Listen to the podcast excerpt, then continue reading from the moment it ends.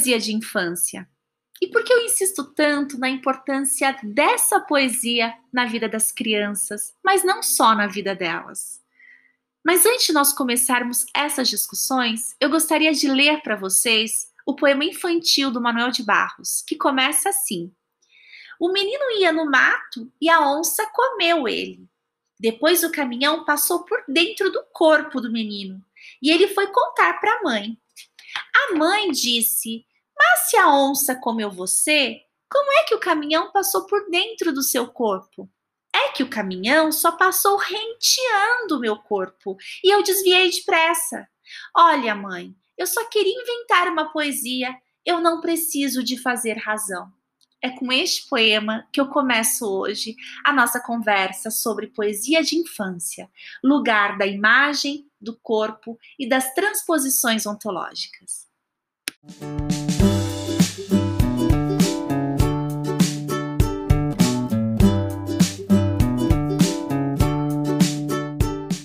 Quando eu falo poesia de infância, eu não estou falando de uma poesia que é direcionada pura exclusivamente para uma criança, mas eu estou falando de uma poesia, esse de infância como linguagem, com essa linguagem que não está na lógica essa linguagem que é um desvio, essa linguagem que a, se articula pela analogia, né?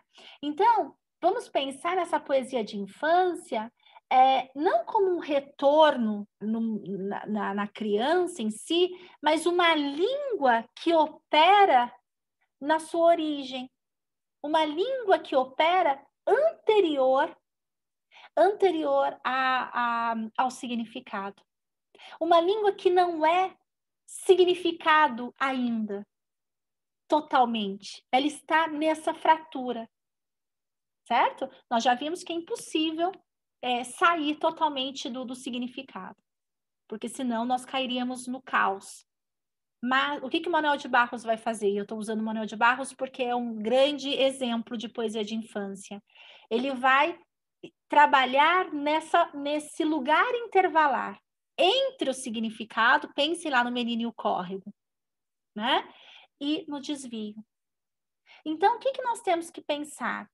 Quanto mais levarmos livros né, de qualidade, tanto de poemas quanto narrativas, que operam na lógica da poesia, né, nós vamos fazendo a manutenção do veio sensível e metafórico nas crianças, nessa direção analógica.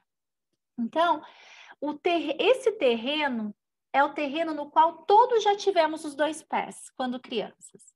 É daqui que surge a imagem como o instrumento encantatório da poesia. Tá? É da analogia. Então, pensar em poesia de infância é pensar em analogia, é pensar que o grão, o grão da poesia aqui é a imagem, tá? É também na direção analógica da linguagem que todo o corpo é convocado para apreender e explorar o mundo pelas sensações. Repare lá no menino córrego: visão, experimentar pelo corpo a água, né? A, a, a, a, fluidez das águas, então visão, audição, tato, olfato, paladar. Então é uma, uma a, o terreno da poesia de infância é o lugar da experiência corpórea. É claro, gente, eu sempre falo isso, quem ainda não. É, eu já falei isso em, até mesmo lá no meu canal. Eu falo, tem um momento que eu falo sobre o Barulhinho Barulhão, Barulho, Barulhinho, Barulhão, que é um livro que foi, na época, publicado pela Kozak Naif. Ele fala muito dessa, da, do lugar intervalar que é o lugar da fantasia. Uns vão chamar de imaginação, mas pensar em fantasia é muito maior que imaginação, que imaginação pensa somente na imagem.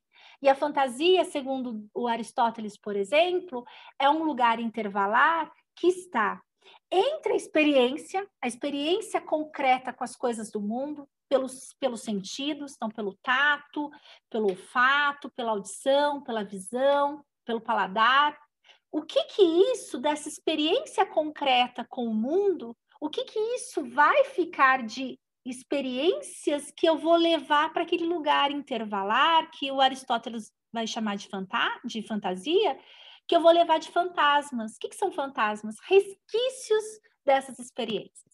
Então, por exemplo, a minha experiência com o córrego. A minha experiência com o córrego, a água gelada, né? ou a, a, o frescor das águas, ou a brincadeira, tudo isso vai ficando nesse lugar que no momento da leitura eu acabo é, recuperando. Então, não existe, por exemplo, não existe leitura que não aconteça a partir das experiências que eu fiz, né? Então, só depois, o outro ponto que o Aristóteles vai falar é a, a, o conhecimento intelectual. Então, repare que a via para se chegar a um conhecimento, primeiro é corpóreo. Desse experimento corpóreo pelos sentidos, eu, eu vivo momentos, e aí aquilo vai para um lugar do meu cérebro, que o Aristóteles vai chamar de fantasia, de resquícios de todas as experiências que eu já tive né, que vai ficar como memória, como impressões, como visão, como imagem, como cheiro, né? E aquilo vai ser transformado em conhecimento. Então, uma criança, por exemplo, ela vai. Por que, que a gente coloca na educação infantil coisas para crianças experimentarem? Pisar, tocar, né? Para ter ali, né? uma memória e para ter chegar a um conhecimento. Então, o que, que é rugoso, o que, que é liso, né? o que, que é áspero, tudo isso vai se transformando em conhecimento. Então, quando eu penso de poesia de infância, ela vai convocar, né? Essa direção analógica que está na poesia de infância, ela convoca todo o corpo para apreender aquele outro corpo, aquela poesia, né? Explorar o mundo pelas sensações. Claro, visão, audição, tato, olfato, paladar, no jogo que vai se construindo com a minha própria experiência. A experiência de acúmulo das coisas que, que, que, que, que, que tem cada leitor. Né? Por isso que toda leitura é única, porque cada um é um. Né? Então, vamos pensar Precisamos fazer a manutenção da tendência metafórica que toda criança tem, né? Mas à medida que elas vão entrando na língua, elas vão perdendo, né? Então, por quê? Porque é nesse terreno, né, na direção analógica, na qual, da qual, no qual todos já tivemos os dois pés, que há o grão da poesia. Então, é aqui. É daqui que surge a imagem como instrumento encantatório da poesia. Essa imagem que eu estou falando, eu estou falando de metáforas, eu estou falando de uma imagem que se constrói a partir de uma percepção, a partir de uma leitura, né? Eu não estou falando de uma imagem apenas como, como ilustração, estou falando de uma imagem da própria palavra. É, quando eu penso também nessa direção analógica, é porque nela todo o corpo é convocado para aprender e explorar o mundo pelas sensações. Então, todos os sentidos aí. É na analogia que o mundo é apreendido em sua qualidade. Então, lá no Manuel de Barros, naquele poema que eu li para vocês, O Menino e o Córrego, não é um significado que chegou, mas era a experiência com o córrego. Então, é a qualidade do córrego. Por isso, gente, que Manuel de Barros traz para nós uma coisa assim: dentro dos caramujos, há silêncios remontados. Olha isso. Aqui nós temos é, uma poesia de infância que surge, que traz para nós essa imagem como grão da poesia. Então pensem isso, dentro dos caramujos a silêncios remontados. Então, quando eu penso nessa lei, quando eu leio isso, meus olhos leem, inevitavelmente a minha experiência com caramujo, esse andar lento, esse esse aquilo que ele carrega, aquela aquela lentidão, o silêncio remontado. Né, aquele silêncio que anda. Então a gente traz, então é a imagem em si. Então é para isso, não é para chegar a um significado, mas é para convocar aquilo que está no que o Aristóteles em De Anima vai dizer, né? Aquele lugar intervalar, sem aquilo, se a gente perde aquilo, a gente não lê mais, a gente não chega mais, a gente não consegue apreender mais nada. Por quê? Porque eu preciso das minhas experiências, como memórias, como resquícios, como como fantasmatas que o Aristóteles vai falar, resquícios da experiência que eu tive em vida. Eu já vi um caramujo, então quando eu leio isso, eu sei o que é um caramujo. Eu sei como é, são as costinhas do caramujo. Então, dentro dos caramujos, há silêncios remontados. É para isso. Repare que é uma imagem disso. É um, por meio das palavras, ele só quer trazer para nós uma imagem, grande da poesia. Eu gosto muito desse exemplo que eu, que eu vou trazer para vocês, que a janela da tia Zola é bruxa. Eu me lembro numa situação, quando eu era criança, eu ia para casa de uma tia e, e, me chamava muito a atenção. E eu não e, é, era uma casa de uma tia não muito querida, né? Casada com meu tio, que era o irmão da minha avó, e eu ia com a minha avó.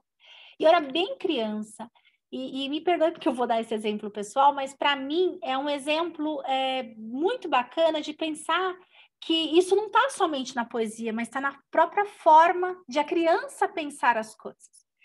E eu me lembro que eu me preocup... me... que me impactava na, naquela casa era a janela.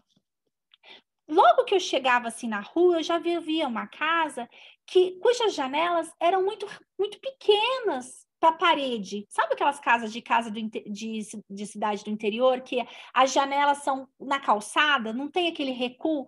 Só que a janela era muito pequena para a parede que tinha. Então era uma casa assim, uma parede. Então eu achava aquilo me incomodava. Era uma janela pequena demais. E a, a, a vivência que eu tinha naquela casa não era assim, embora nada era dito, mas eu percebi um clima, o clima não era muito bom. Minha avó ia por conta do irmão, mas a tia não era muito legal. Lugar não dava café pra gente, não, não era uma, uma coisa assim. E eu percebia isso como criança. E um dia, é, então para mim, minha tia era uma tia assim, chupada, uma senhorinha assim, sabe, seca. Então eu percebia que existia na janela dela quase a mesma qualidade ou a mesma qualidade dela mesma, esse ser chupado, esse ser seco, esse ser que não era nem um pouco agradável como criança. E eu me lembro que uma vez, assim, estávamos, eu, eu minha mãe e minha avó, e eu soltei uma dessa, a janela da tia Zólia é bruxa. E, obviamente que é uma construção que e eu me lembro disso que até hoje a minha mãe fala, né, da janela, e eu fazia a cara da janela, eu mostrava na minha cara como era a janela da, da, da casa da minha tia, de tamanho impacto que aquilo tinha, e fazia para minha mãe e a minha avó e minha mãe riam, porque de uma certa maneira é, acabava é, trazendo um, um, um, sentimento que era comum para elas mesmas, né? Então, então isso para mostrar para vocês que a analogia é o lugar da qualidade. Então, repare que eu não falei da tiazola, eu não falei da, da, simplesmente da janela, eu, falei, eu consegui trazer a qualidade, né? eu percebia nela essa qualidade bruxa, esse ser ressequido, e eu falei que a janela da tiazola é bruxa, e não a tiazola é bruxa, porque senão seria mais lógico. Tá? Então, o que, que eu quero que vocês percebam? A linguagem poética ela vai fazer intercâmbios ontológicos e o poeta vai fazer isso. Ele vai pegar de um ser a qualidade daquele ser e ele vai fazer trocas, né? Tem um, um tem um livro muito bonito que chama Valise de Cronópio, que é um livro do do Julio Cortázar, que é esse livro aqui, eu recomendo, no Valise de Cronópio, a gente tem, é, chama Pura, Para uma Poética, eu acho o nome do, do texto. É, Para uma Poética. A gente tem aqui uma, um, um ensaio né, do, do Julio Cortázar sobre a, o poema. E ele vem falar que o poeta é aquele ser que ele retira de um ser a sua qualidade e ele vai fazer as trocas de qualidade entre seres. Então ele fala, ele chama esse poeta de um fazedor de intercâmbios ontológicos. Então, gente, vamos pegar aquele exemplo do Manuel de Barros. A água é madura. Se a gente for pensar, o que, que é uma água madura? Aí a gente tem um intercâmbio. Né? Por quê? Porque água, no, no, na, na lógica, você não usa com o adjetivo madura. Mas, quando eu penso a fruta é madura, é lógico. Quando eu faço essa troca aí, né, quando a fala a água é madura, nós temos aí um, essa, essa qualidade. O que, que é uma água madura? Né? Então, a gente tem aí, da fruta, a gente pode trazer essa qualidade para esse outro elemento que na lógica não, fica, não, não, não seria usado. Né? Aí tem um exemplo aqui no Valise de Cronópio, que o, o, o Julio Cortázar fala do, do, do cervo. O cervo é um vento escuro. Então, imagine na noite um cervo correndo, numa, numa situação de, ser, de, de virar caça. É só um vento escuro. Né? Então, o cervo é um vento escuro. Olha isso, vento escuro. Então, a gente tem esse poeta como fazedor de intercâmbios ontológicos, porque capta de um elemento e traz para um outro elemento a sua qualidade. Se a gente for voltar aqui, dentro dos caramujos, há silêncios remontados também é essa forma, né? De fazer intercâmbios. O silêncio remontado, esse silêncio, né? E o caramujo ali né? como esse elemento que, que carrega esse silêncio. Então, a, a, a poesia de infância ela é o lugar da imagem, ela é o lugar desse corpo que é convocado para experimentar, e ela é o lugar das transposições ontológicas, o lugar que um elemento tra é, é, é, trazido em qualidade, mas aquela qualidade na linguagem lógica era de um outro elemento. Então, a gente tem esse, esses desvios, né?